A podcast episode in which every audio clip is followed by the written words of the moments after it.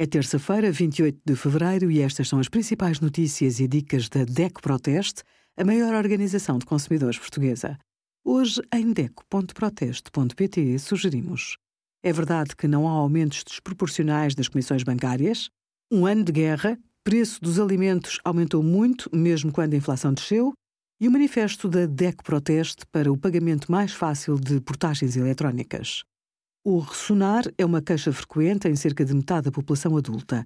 Pode ser apenas um incômodo na altura de dormir, mas também pode ser sinónimo de alguma doença mais grave. Se passar a ressonar com muita frequência ou o ressonar tiver impacto na qualidade do sono, deve procurar um médico.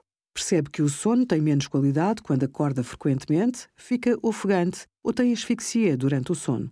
Como consequência, vai notar que está mais sonolento durante o dia ou que tem dores de cabeça matinais.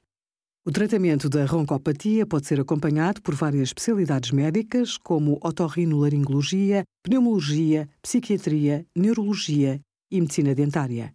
Obrigada por acompanhar a DECO Proteste a contribuir para consumidores mais informados, participativos e exigentes. Visite o nosso site em deco.proteste.pt.